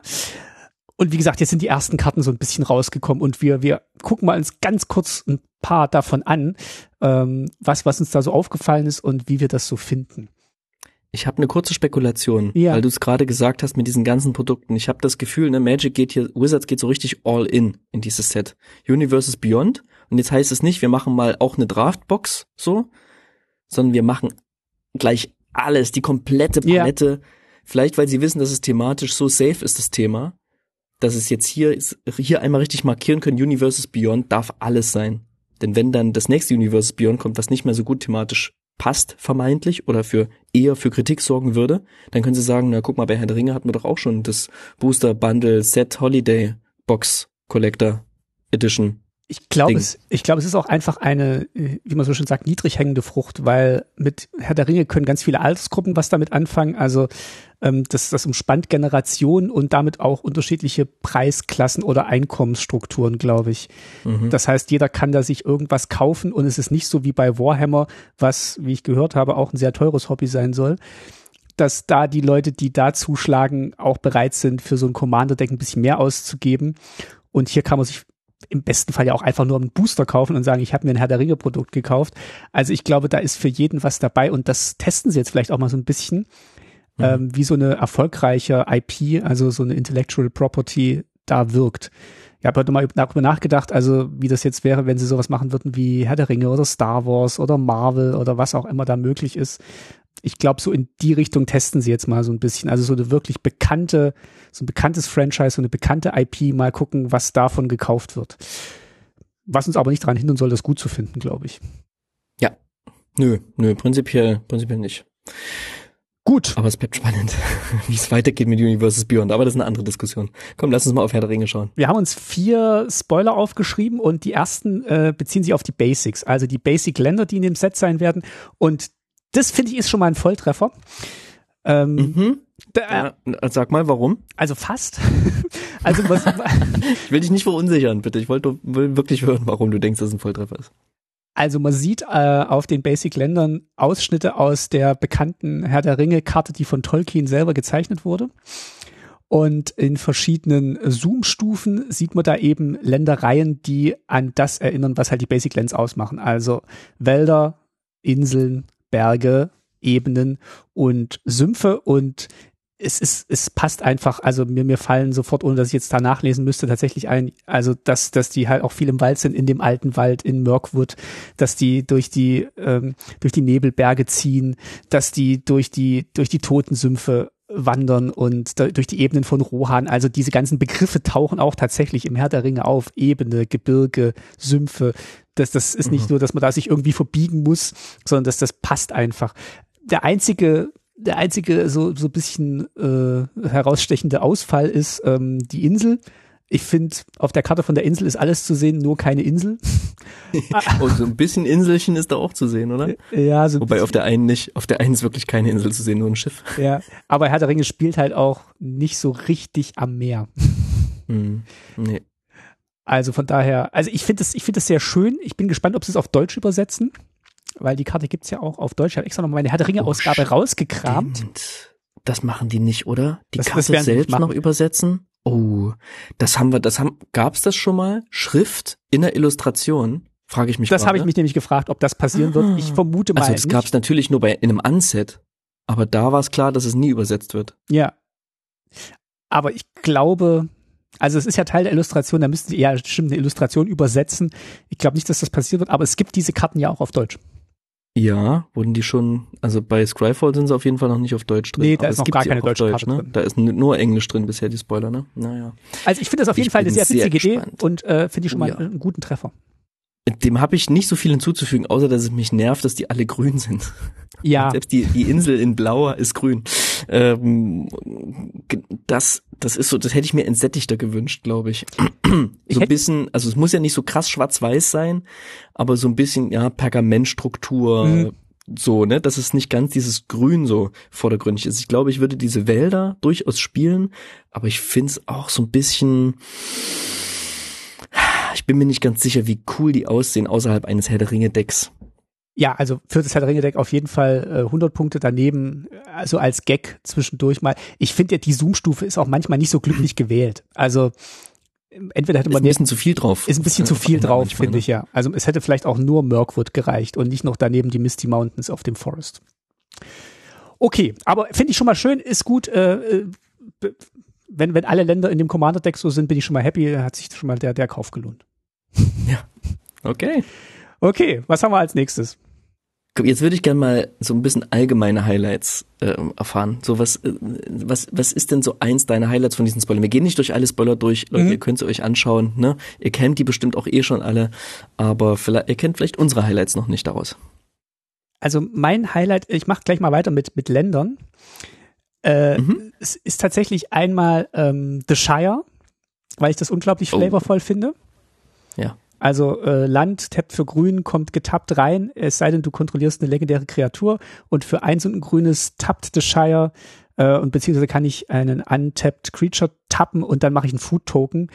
Passt einfach super zum Auenland, dass die alle äh, da, da schön zusammenleben und eigentlich nur ans Essen denken. Finde ich, finde ich super. Mhm. Dieses Land finde ich toll und ich finde auch eine andere Karte toll und zwar den Party Tree. Einfach weil sie da The Great Henge neu geflavored mhm. haben als den Party Tree. Und äh, wer sich erinnert, der Professor von Tolarian Community College hat ja gesagt, das ist eigentlich so die Richtung, die Universes Beyond gehen soll. Und ich finde es, mhm. ich weiß nicht, ob es darauf basiert, dass sie das jetzt gemacht haben, sondern, oder weil es einfach gepasst hat, aber es gibt mehrere Karten in diesem Set, die bekannte Magic-Karten sind, die einfach neu benannt, geflavored, illustriert sind, damit sie, wie ich finde, auch sehr gut zum Herr der Ringe-Universum passen. Und das, das zu sehen, macht mir Mut, dass dieses mhm. Universes Beyond nicht nur einzigartige, unique Karten sind, sondern dass sie da auch wirklich gucken, hey, was von unseren bekannten Sachen aus dem Magic-Universum können wir einfach hier mit reinpacken. Mhm. Ja, neu geflavored, neu illustriert werden ja ganz viele Karten. Es ist einfach nur, dass dieser Titel einer anderen Karte hier mitgenommen wird sozusagen und der Mechanismus einer Karte, die total etabliert ist und die alle Leute lieben, mitgenommen wird und einfach ein, ein Reprint ermöglicht mhm, wird. Genau. So, ne, wie es ja auch irgendwie von Wasteland geschieht und Trailblazers Boots und so, also nicht nur die krassen wertvollen Karten, aber The Great Henge ist natürlich auch super, weil die Karte einfach teuer ist. So, und weil die gern gespielt wird und weil die cool ist und so. Und die ist einfach, sieht aus wie The Great Henge, nur dass, dass so ein paar ähm, leuchtende Lampions dranhängen. Ja, also es ist, ist total naheliegend. dass das macht, das macht das Set für mich auch schon mal so sympathisch, dass ich so das Gefühl habe, hier geht's nicht drum, möglichst viel Geld rauszuschlagen, darum geht's wahrscheinlich auch, sondern dass man sich wirklich auch Gedanken hat, was, was passt zu Herr der Ringe und wie können wir das, mhm. also wie kriegt man die Verbindung von Magic zu Herr der Ringe hin? Und ich finde, das macht's in meinen Augen sehr sympathisch. Mhm. Ein kleines Ding noch, und zwar, du hast The Shire erwähnt und The Shire hat eine alternative Illustration im Full Art Frame sozusagen von, ähm, jetzt muss ich Calder Moore und er oder sie, ich glaube er, ich glaube, ich habe es bei, bei Twitter gesehen, hat Universes Beyond zuvor vier Karten für die Warhammer Decks illustriert. Mhm und illustriert jetzt Herr der Ringe und schau dir die mal an. Die könnten unterschiedlicher nicht sein. Also wenn du dir die Länder vorher anschaust, die er gemacht hat, beziehungsweise drei Länder und ein Artefakt, ähm, und dann hätte ich, wäre ich jetzt nicht drauf gekommen zu sagen, hey komm, mach doch mal das friedliche ähm, Hobbitland, so, ähm, weil die super düster und und und ach grindy sind und der hat jetzt diese wahnsinnig tolle Illustration für The Shire angefertigt. Ganz toll auch ganz toll, dass die, dass die Art Directors von, von Wizards wissen, was die Leute drauf haben und die auch mal ein bisschen andere Facetten zeigen lassen. Was ich jetzt gar nicht weiß und auch gar nicht nachgeguckt habe, aber das werde ich vielleicht noch machen zum Herr der Ringe Release. Ähm, vielleicht gibt's dann auch noch Infos dazu bei, bei den Filmen. Da haben sie ja die Original Concept Artists oder die Illustratoren von den Original oder nicht original, aber so, so bekannte Herr der Ringe Illustratoren haben sie da verpflichtet für den Film, um halt so Konzeptstudien zu machen. Ob die hier mhm. auch Karten designen durften, ob die überhaupt noch leben, äh, ich hoffe, ich, äh, ich sag da jetzt nicht. Äh, ich bin mir auch gerade nicht sicher. Weil das ist ja auch schon ein paar großer, Jahre her. Großer Fan der Herr der Ringe Filme, so. Und ähm, hab mir da auch die ganzen Making-ofs ja. angeschaut damals, wo die, wo die mit drin waren. Und die beiden, ne, es gab ja so zwei große, Alan Moore und oh, jetzt fällt mir jetzt Ja, Alan Moore und den Und dann treffen die sich tatsächlich das erste Mal, ne, zeichnen quasi für die Herr der Ringe ja. Bände schon seit langer Zeit und treffen sich dann über den Film das erste Mal und und joinen Forces und schaffen etwas, was eben sehr gut gealtert ist. Also schaut euch gerne nochmal die alten Herr der Ringe Filme an. Ich finde die wirklich immer noch großartig. Ich wollte noch mein kurzes, mein Highlight nennen. Und zwar dachte ich so, dieses ganze Ring-Ding, ne? Wir, wir sprechen gleich noch über, über den Ring. Ja. Aber ich dachte immer, dass der Ring in Magic ist der Soul Ring. Und natürlich wissen das auch die Leute von Wizards und haben den Soul Ring erstmal jetzt schon direkt in vier Varianten gespoilt. Eine in Ankommen, drei in Mythic Rare, machen jeweils mechanisch genau das gleiche, haben aber vier unterschiedliche Illustrationen, wo man auch vier unterschiedlich gestaltete Ringe sieht, die jeweils sozusagen ja im Setting einer anderen Person, einer anderen Welt sind. Also einmal, glaube ich, soll das Sauron sein, der den Ring quasi vor sich hält. Mhm. Dann sieht man eine Hand, die vielleicht elbisch ist. Dann eine Hand, die eher menschlich ist, die den Ring so von einem Sockel nimmt und dann vielleicht nochmal eine, ja, eine Hand von einem, von einem Gesicht, da ist eine Krone drauf, könnte ein anderes, anderes Menschenvolk sein. Vier verschiedene IllustratorInnen, ähm, vier verschiedene Settings und alle wirklich alle durch die Bank weg cool. Und diese drei äh, Karten, die in Mythic Rare sind, die sind noch auf Elbisch beschrieben, was beim Soul meines Erachtens nicht so schlimm ist, weil jeder weiß, was er tut, was er macht. Und da steht wahnsinnig viel Text drauf und ich erkenne dort keine Mana-Symbole in diesem Text. Deswegen frage ich mich, was steht da auf Elbisch eigentlich? Ähm, genau. So, äh, das aber nur am Rande.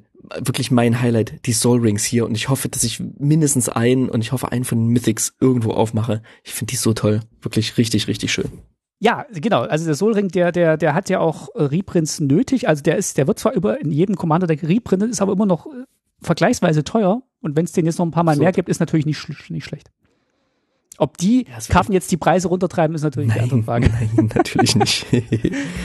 okay. Ähm, genau, Dominik Meyer hat eine Illustration gemacht und zwar in einem Frame, der für ein bisschen Diskussion sorgt, aber wo ich dich jetzt mal fragen wollte, dieser Ring-Frame, der einfach so einen kreisrunden Ring aufmacht und dort die Illustration reinpacken, der ist noch umschrieben auch mit Elbisch, sage ich jetzt mal, ich kann es nicht genau lesen. Wie findest du den? Denn der macht ja wieder mal das, was so ein Special Frame schon mal an, an, an Kritik ernten musste. Der verkleinert die Illustration arg. Das finde ich jetzt nicht schlimm. Also ich, mhm. ich bin so ein bisschen abgestumpft, was Special Frames anbelangt. Also mhm. Okay. Ich nehme das zur Kenntnis, ich nehme zur Kenntnis, dass es sehr gut zum Set passt. Mein Highlight bei diesen Illustrationen sind tatsächlich, äh, bei diesen Karten sind tatsächlich diese Illustrationen innerhalb des Ringframes. Und die sind auch mir nicht zu mhm. klein. Also das, das passt hier, das passt hier sehr schön.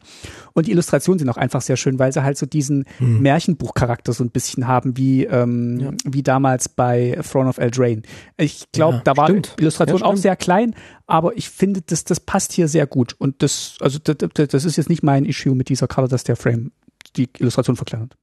Ich finde allerdings, ein paar Illustrationen kann man besser ansehen, dass sie es verstanden haben, auf den Ringframe wirklich einzuzahlen und wirklich dieses kreisförmige auch irgendwie aufgegriffen haben. Dominik da Meyer natürlich. Ich jetzt tatsächlich Dominik Meyers Illustration hervorzuheben, ganz, also ne, muss man einfach sagen. Dann finde ich Samwise the Stout-Hearted, den man so gegendichtig sieht, wie er Frodo quasi den am Vulkan nach oben trägt sozusagen, der gar keine Kraft mehr hat, aber Sam trägt ihn einfach nach oben. Da finde ich, da finde ich funktioniert es auch sehr gut. Oder bei Tom Bombadil ähm, auch eine sehr sehr schöne Karte, die auf diesen Ring, Ringframe sozusagen ähm, einzahlt.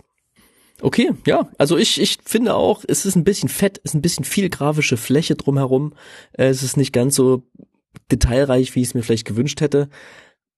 Aber es gibt, es gibt der Illustration einen interessanten Raum zu spielen. Bei Tom Bombadil vielleicht mal kurze Frage zwischendurch. Wie, wie versiert bist du mit dem Herr der Ringe? Ach man, ey, ich kenne die Filme natürlich gut. Ich weiß, dass Tom Bombadil halt rausgeschrieben wurde aus den Filmen. Ich habe die Bücher mal angefangen zu lesen. Ich habe die auch hier. Ich habe auch dieses groß, diesen großen roten fetten, ne, dieses fette Buch irgendwie da. Aber ich bin nicht weit genug gekommen, um was darüber herauszufinden. Wieso? Weil, weil mich wundert's, dass er hier als Gottbart ähm, betitelt wird. Und also er hat ja schon so eine besondere Funktion und er ist ein besonderes Wesen ich weiß nicht, wie viel, also wie viel da jetzt reingelegt wurde von Wizards Seite, dass das jetzt ein Gott sein soll. Also dass Tolkien den als göttliches Wesen angelegt hat, weil es wird nie so richtig klar aus meiner Sicht, was Tom Bombadil eigentlich ist. Und jetzt wird er halt hier mit dem Stempel Gott tituliert. Mhm. Das äh, hat mich erstmal so ein bisschen irritiert. Ich glaube, das wird immer mal wieder reiben mit dem, also das ist ja Magic, ein Mechanismus, und das ist so nah dran an dem Flavor, aber es ist, am Ende müssen diese Kreaturentypen dann doch irgendwie passgenau in diesen Setzkasten der Kreaturentypen Magics hineinpassen. Und so zum Beispiel Gandalf und Radagast sind natürlich Wizards, aber auch Avatare. Das macht Sinn, finde ich, weil das sind ja, die sind ja ähm, himmlische Wesen, also gesandt quasi mhm. ähm, nach Mittelerde. Und die sind ja eigentlich gar keine Menschen, Elfen, die sind halt wirklich Avatare geschickt, geschickt, äh, um den Menschen oder den, den Lebewesen von Mittelerde zu helfen, beizustehen. Das macht schon Sinn. Okay. Dann noch eins, Frodo ist ein Halfling, passt, ja. ein Citizen, also mhm. Citizen, Bürger. Und Samwise ist ein Halfling und Peasant, Gesinde. Ja. Da, why tell me why? Ja, also er ist ja Gärtner ähm, ursprünglich also er arbeitet. macht das mit Food auf der Karte. ja, und es ist auch so eine große Diskussion in den Übersetzungen, wie spricht ähm, Sam Frodo an, also mit Stimmt, diesem Herr Master. Frodo, sagt er, immer, ne? er sagt immer Herr Frodo mhm. und äh, dieses Master ist das richtig übersetzt? Also ist da so ein ist da so ein Dienstverhältnis etabliert oder ist das einfach nur eine, eine ehrerbietige Anrede? Also diese ja, also diese, diese Diskussion, die, die gibt's und ich finde, das Peasant würde ich jetzt halt hier nicht so herunterwürdigend sehen, sondern ich würde es einfach so sehen, dass mhm. er halt einen anderen Status hat. Ja, und andere, andere Aufgabe. Er ist halt nicht, er hat halt nicht reich geerbt wie Frodo, sagen wir mal, ja, sondern er arbeitet ja. halt auch viel auf dem Land, mit dem Land, mit der, mit der Erde, was jetzt nicht heißen soll, dass man dann automatisch äh, eine niedrigere Stellung hat. Aber ich glaube, so das, was halt in dem Buch so ein bisschen durch diese Anreden herauskommen soll, versuchen sie halt hier über die Kreaturentypen zu machen. Ja, schön. Ja, Gollum, Halfling und Horror. Ne? Finde ich Gollum sehr schön. Ja auch mal. Find ja, ich passt. Also ich könnte, ach, da könnte ich mich stundenlang mit dir drüber unterhalten. Finde ich großartig. Aber komm, wir müssen jetzt ja. mal, wir müssen jetzt mal auf das, äh, das unausweichliche Thema eingehen. Und zwar den One and Only den, den äh, The Ring. One Ring, den einen Ring. What the heck? Also erklär, erklär doch mal ganz kurz, was es überhaupt ist. Also, es gibt diesen, jetzt, äh, muss ich mal ganz kurz überlegen, also es gibt diesen einen Ring mehrmals natürlich, mit mehreren Illustrationen. Äh, also es gibt eine Karte, die heißt The One Ring. Genau, es gibt eine Karte, die heißt The One Ring. Und Also du hattest gerade schon gesagt, Geist, es gibt diesen Soul-Ring, gibt's in mehreren Varianten und das soll so ein bisschen repräsentieren, welche Völker in Mittelerde von Sauron damals Ringe geschenkt bekommen haben. Wir wissen, ähm, neun für die Menschen, sieben den Zwergen und drei den Elfen. Und das wird so ein bisschen symbolisiert dadurch, dass es wieder serialized Karten gibt, also nummerierte Karten. Und wir gehen jetzt nicht in die Details, wie viele, wie oft, aber auf jeden Fall in einer ho hohen Stückzahl, also 900 beziehungsweise 9000, je nach Variante, gibt's halt die, den Menschenring, den Zwergenring gibt's 700 beziehungsweise 7000 Mal und den Elfen. Zwerge, genau, Zwerge. Ja, ja, genau. Mhm. Und den Elfenring gibt's 300 beziehungsweise 3000 Mal. Und dann gibt's natürlich den einen Ring, der sie alle knechtet und bindet und den gibt es in dieser einen speziellen Variante. In der, in der nummerierten Variante nur einmal. Also es gibt genau einen von einem nummerierten einen Ring. Mhm. Den Ring gibt's auch noch, wie gesagt, anders, den kannst du auch so öffnen, aber diese Variante gibt's nur einmal. Also erstmal finde ich das gesamte Konzept mega mit Finde ich auch sehr Ringen. gelungen. Das ist ein Geniestreich. Ist, also einfach, dass man den Flavor mit ins Marketing, mit in den Verkauf mit reinzieht, dass das da ja. mit reinlappt, das, das muss so sein. Das ist ein Geniestreich. Aber ich, jetzt, jetzt, wo du das sagst, ja, jetzt fällt mir natürlich ein, ne, wenn, also, dass es den einen dann nur irgendwie knapp 10.000 Mal gibt und das ist schon der, den es am meisten gibt, Ah, das ist natürlich irgendwie krass. Und den Elbenring, der so schön aussieht, in 300 Mal in der nummerierten Variante und 3000 Mal in der nicht nummerierten Variante. Und dann, ach, ich sehe gerade, die gibt's auch nur in den Collectors Boostern. Ugh, dann werde ich natürlich nicht so ein Ding haben. Das, ach, schade. Ja, und den, schade. und den einen Ring, den gibt's auch nicht in Draft Boostern. So, wo gibt's also denn den, den gibt's überhaupt Ring? wahrscheinlich Warte, in, in fast gar keinen Boostern. Im, den, pass auf, den gibt's in, ich sehe es gerade hier, pass auf. Also es gibt den, den einen Ring ja in vier Varianten und die Variante, von der es nur ein, einen einzigen gibt, den gibt es nicht in den Draft- und Set-Boostern, mhm. nicht im Bundle, nicht in den, ähm, äh, pass auf, nicht in den fremdsprachigen Collectors-Boostern, mhm. sondern den gibt's nur im Gift-Bundle und dort darin, nämlich nur in dem Collector Booster, der im Giftbundle drin ist, oder im Collectors Booster, nämlich aber auch nur in der englischsprachigen Collectors Booster. Dabei hat Sauron den Ring ja gar nicht geschenkt, ne? Warum der im Giftbundle drin ist, macht eigentlich, der hat die anderen geschenkt. naja, das heißt ja auch nicht, dass der Collector Booster mit dem Ring drin, dass der rausgegangen ist. Der liegt wahrscheinlich noch bei Wizards immer noch. Ja, da gibt es jetzt natürlich viele Theorien, wann dieser Booster wo drin sein wird, in welcher Welle. Oder ob sie den dann erst in drei Jahren in irgendeinem Lagerhaus finden, keine Ahnung. Oder der auf den Müll geschickt wird, da gibt's ja auch ein paar Memes, da hat ja diese Magic-Karten auf dem Müll neulich gefunden, ja. so, so Missprints und sowas, die da, und sonstige, die da zerstört wurden. Vielleicht gibt's diese Karte auch gar nicht. Vielleicht gibt's sie auch gar nicht, und ist alles nur ein, ein Mysterium. Also den wird's schon geben. Es gibt auch absurde, absurdeste Sachen, wo einer sagt, hey, ich biete derjenigen, der Person, die diesen Ring findet, 100.000 Dollar. Einzige Bedingung ist, dass die nicht bekannt gibt, dass sie den Ring hat, die Person, sondern sich direkt an mich wendet und wir quasi direkt den Deal machen. 100.000 ist das aktuelle Gebot, habe ich gelesen. Das ist, äh, das ist irre und ich glaube, das wird uns Jahre beschäftigen, was mit diesem einen Ring passiert. Ja, es sei denn, er kommt raus, jemand kauft ihn für sehr viel Geld, so viel Geld, dass kein anderer ihn kaufen will, und dann wissen alle, okay, es gibt den einen Ring, der ist so und so viel wert. So wie es ja auch diese einzigartige Karte gibt, die bei einem der Championships oder World Champions in den 90ern mal verliehen wurde, die es auch nur ein einziges Mal gibt. Klar, da gibt's aber natürlich dann immer wieder Sagen und Rätsel drumherum. Und ja, ich glaube, dass die, dass langfristig auch das eher eine Karte sein wird, um die es, um die es Sagen und Rätsel ja. Da kannst du dann werden. hier, der war Ringträger von 2023 bis 2024 und da kannst du Jahre kannst du davon Geschichten erzählen. Ja, und dann sagt man, ja, der ist dann daran gestorben und der wurde irgendwie von einer, von einer Möwe voll gekackt und ähm, der ist gestolpert und äh, die ist befördert worden. Alles hängt dann mit diesem Ring natürlich zusammen. So, aber wie findest du denn das jetzt? Außer, dass es erstmal cool ist, dass das existiert. Hast du auch ein bisschen Angst vor dem Trouble, der da drum entsteht? Oder bist du, fühlst du dich distanziert genug, um zu sagen, nö, ähm, zurücklehnen und Popcorn essen und die Show genießen? Ja, eher so. Also, ich meine, was für Trouble? Also, es wird, wird es keine Aufstände geben, dass Leute die letzten Collector Boosters, wo der Ring drin sein könnte, äh, Ende. Also das ist, ich finde das, ich finde das sehr abstrakt. Also von dieser Menge an ja. Boostern, die da rausgehen, irgendjemand wird ihn schon aufmachen. Die Frage ist, wie lang es dauert und dann, ähm, dann, dann ist, dann ist der Hype kurz da und dann wird er auch wieder abebben, weil dann schon die nächsten fünf Sets kommen. Also das ist, das ist eine schöne Aktion. Ich finde es auch sehr on point. Also es ist ein guter Flavor, den sie da gemacht haben. Also es ist wirklich, wie gesagt, ein Geniestreich. Ähm, und es ist einfach ein Gag, dass da jetzt gleich wieder so viel mit Geld dranhängt, finde ich ein bisschen schade. Das, ich finde halt diese ganzen Magic-Karten, dieser Wert sollte sich nicht nach der, also sollte sich überhaupt nicht danach bemessen, wie, wie oft es diese Karte gibt, sondern sollte einfach immer noch ein Spiel sein und ich finde es einfach als Spielgag sehr schön.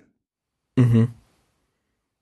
Also ich, ich auf jeden Fall. Ich freue mich, dass sie das gemacht haben. Also das ist super. Also das wäre eine vertane also, Chance, wenn sie es nicht gemacht hätten. Ja. Ich bin ja auch so ein bisschen so ein bisschen hämisch und muss sagen, ah, ich freue mich darauf, wenn die Leute sich mit Geld bewerfen gegenseitig, um diese Karte zu bekommen, einfach weil es weil das deswegen gucke ich auch gern so Dokus über über KunstsammlerInnen und irgendwie yeah. FälscherInnen und sowas an, weil es auch so weit weg ist. Aber ich habe auch ein bisschen Angst vor Fälschungen natürlich, ne? Also so und dass dann irgendwie Leute reingelegt werden und ich hoffe, dass niemand sich übers Ohr hauen lassen wird. Aber das wird das wird auch kommen. Das wird auch ein Teil von dieser Geschichte sein werden. Ja, also der Ring. Denn der äh, Ring fängt nicht an zu glühen im Dunkeln. Nee, aber der betrügt seine Besitzer ja auch. Das stimmt. Es passt einfach perfekt zusammen. Gut. The Flavors on Spot. Ja, wir freuen uns auf jeden Fall, was da kommt und ähm, ähm, freuen uns jetzt aber natürlich erst einmal auf March of the Machines und yes. lesen schon ganz eifrig, was mit Luca als nächstes passiert und werden euch dann Bericht erstatten in der nächsten Folge. Wir haben noch nicht angefangen zu lesen, ich äh, werde das aber tun. Also die letzte Story habe ich ja sehr gerne gelesen tatsächlich. Und du hast gesagt, die aktuelle, hast du auch schon gehört, soll gar nicht so schlecht sein. Ich habe nur Zusammenfassung gehört und die waren erstmal positiv. Das macht, das macht Mut, weil es ist ja doch immer Zeit, die man da auch rein investiert, um zu lesen. Und ich habe oh ja. eigentlich oh ja. sehr viele gute Bücher zu lesen. Zum Beispiel Herr der Ringe könnten wir auch noch mal lesen. ich habe jetzt erfahren, also so kleine Side Note noch, dass es ja mehrere Übersetzungen gab und dass ich tatsächlich noch eine habe von äh, Margaret Carew, was ähm, wohl unter, unter Fans als die, die bessere Übersetzung angesehen wird. Hm. Und die wird aber, die wird aber nicht mehr gedruckt. Es gibt jetzt mittlerweile eine neuere. Mhm. Ähm, oh ja. Genau, also. Hältst du eigentlich davon, davon, dass, dass äh, Aragorn in den, auf den Karten die Hautfarbe gewechselt hat? Ich verstehe die Aufregung drum nicht. Ich finde es interessant. Ich finde es schön, dass das gemacht wird. Wie gesagt, mein Argument ist immer, wenn sich äh, Leute darin wiederfinden, in diesen Karten oder Kinder oder Jugendliche in diesen Karten wiederfinden, in den Kreaturen, die Magic bebildert, dann soll dies auch die ganze Bandbreite abbilden, die ähm, diese Welt zu bieten hat. Und ich finde das, ich finde das sehr schön. Und ähm, ich finde, Aragorn wird nicht definiert durch seine Hautfarbe. Ja, auf jeden Fall. auf jeden Fall. Und ich finde es eine sehr, sehr gelungene Illustration. Ich ja. Find, der kommt einfach sehr ja, powerful und, und königlich rüber. Ähm, klar, ne? Viggo Mortensen, der ja ihn auch in den Filmen verkörpert hat, ist, ist auch irgendwie so mein Aragorn und das Bild, was ich von Aragorn im Kopf habe, wenn ich an ihn denke. Und ähm, so wie alle hier ein bisschen anders aussehen als die Bilder, die jetzt, die die Filme für uns geschaffen haben oder die Serie, die zuletzt ja kam, ähm, wird das hier natürlich auch ein bisschen eine andere Welt abbilden. Aber ich glaube, dass ähm, das eine Welt abbilden wird, wie wir sie so noch nicht gesehen haben. Denn ich glaube, dass noch nie so hochwertig, so umfangreich die Herr der Ringe ja. ähm, ähm, Saga illustriert wurde, wie wir es jetzt hier erleben werden. Und ich glaube, das wird auch sehr, sehr viele Nicht-Magic-SpielerInnen auf den Plan rufen, hier mal reinzuschauen. Denn selbst in den Büchern, ne, selbst wenn da tolle Skizzen drin sind oder tolle Zeichnungen, wurden die niemals so vierfarbig, ne? So doof es klingt, aber vierfarbig, ja. hochwertig, auf so, in so guten Drucken, wie sie jetzt hier auf diese Karten gebracht werden, ähm, irgendwo angefertigt. Und ich glaube, wir werden eine wahnsinnig reichhaltige Herr der Ringe, visuelle Herr der Ringe Welt sehen, die wir so noch nicht kennen und die auch über die Vorstellungskraft der Filme nochmal hinausgehen wird. Genau. Ich und Aragorn ist einfach ein Teil davon. Und ja, ey, so, ähm, kriegt euch mal ein. Ja, ihr, ihr Rassisten da draußen. genau. Wir, wir wollen euch nicht in unserem Spiel und in unseren schönen Fantasy-Welten haben. Ähm, wir sind sehr gespannt auf dieses Set. Ich freue mich auf Juni. Wir haben schon beschlossen, ähm, wir werden das auf dem Boot draften, wo wir dieses Jahr unterwegs schippern werden, auf der Mecklenburgischen Seenplatte irgendwo. Mhm. Und da werden wir uns ein Set kaufen. Wir werden wahrscheinlich keinen einen Ring aufmachen, weil der nicht im Draft-Booster drin ist, aber ich hätte Bock, das zu draften. Vielleicht machen wir einen kollektiven Collectors Booster auf. Vielleicht machen wir endlich mal eine Folge vom Boot. Und stürzen uns dann wie es Meergold mit seinem Kumpel gegenseitig in den Ruinen, ja. wir uns dann ertränken oder so, um dann in einen Ring zu behalten. Sechs gehen aufs Boot, fünf kommen zurück. Vielleicht machen wir ihn auch kollektiv, einfach schmeißen wir den Ring ins Wasser. Mal gucken. Gut. Das, ähm, ja, das war die Folge fast. Jetzt kommt noch eine kleine Nachspeise. Und äh, weil wir zwei Themen hatten in dieser Folge, gibt es zur Nachspeise Doppelkekse. Jetzt verstehe ich's.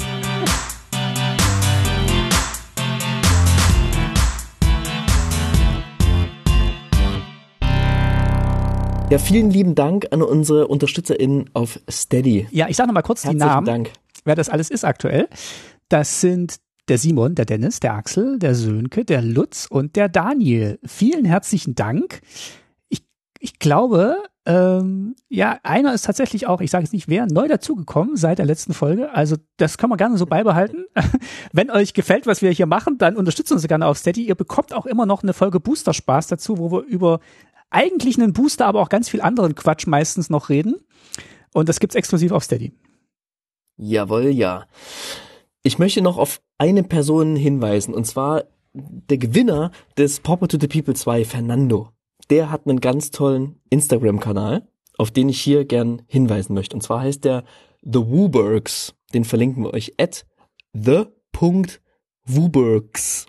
Und dort postet er Illustrationen, die was mit Magic zu, zu, tun haben, Fotos, die was mit Magic zu tun haben. Einfach aus seinem Magic-Leben gibt's dort Bilder, Illus zu sehen und das ist, ähm, ich glaube, das ist nicht nur er allein, so, sondern glaube ich auch noch ein, mindestens ein weiterer Freund, Freundin von ihm und er altert auch Karten. Ähm, ja, schaut da mal rein, es sind wirklich ein paar echt witzige, schöne amüsante und super nette Sachen dabei. Hinterlasst ihm einen Follow und bereichert eure ähm, Social Media Magic Bubble ein bisschen dadurch. Sehr schön. Da gucke ich, da gucke ich gerne auch mal, mal drüber. Jetzt nachdem du mir empfohlen hast. ähm, ihr anderen könnt uns gerne kommentieren, beziehungsweise die Folge kommentieren, entweder auf, ähm, ja, immer noch Twitter, äh, tasty-mtg oder ähm, auf unserem Blog natürlich äh, tastymtg.de. Auf Apple Podcasts könnt ihr uns kommentieren und äh, Nachrichten schreiben oder auch natürlich eine Mail über das Impressum auf dem Blog ähm, könnt ihr uns auch eine Nachricht schreiben. Ich glaube, die die E-Mail-Adresse ist crew, ähm, C-R-E-W, crew at tastymtg.de. Ja. Schreibt uns doch mal eine ich Mail. Ich freue mich. Und ich freue mich sehr darüber, dass wir es wieder geschafft haben, zusammenzukommen und über Magic zu sprechen. Ich hoffe, euch hat es genauso gut gefallen wie mir. Und, ähm, oder wie mir. Oder, oder wie, das oder wie uns. Und jetzt sage ich einfach äh, Tschüss, spielt Pauper. Und, und auch Karten angucken.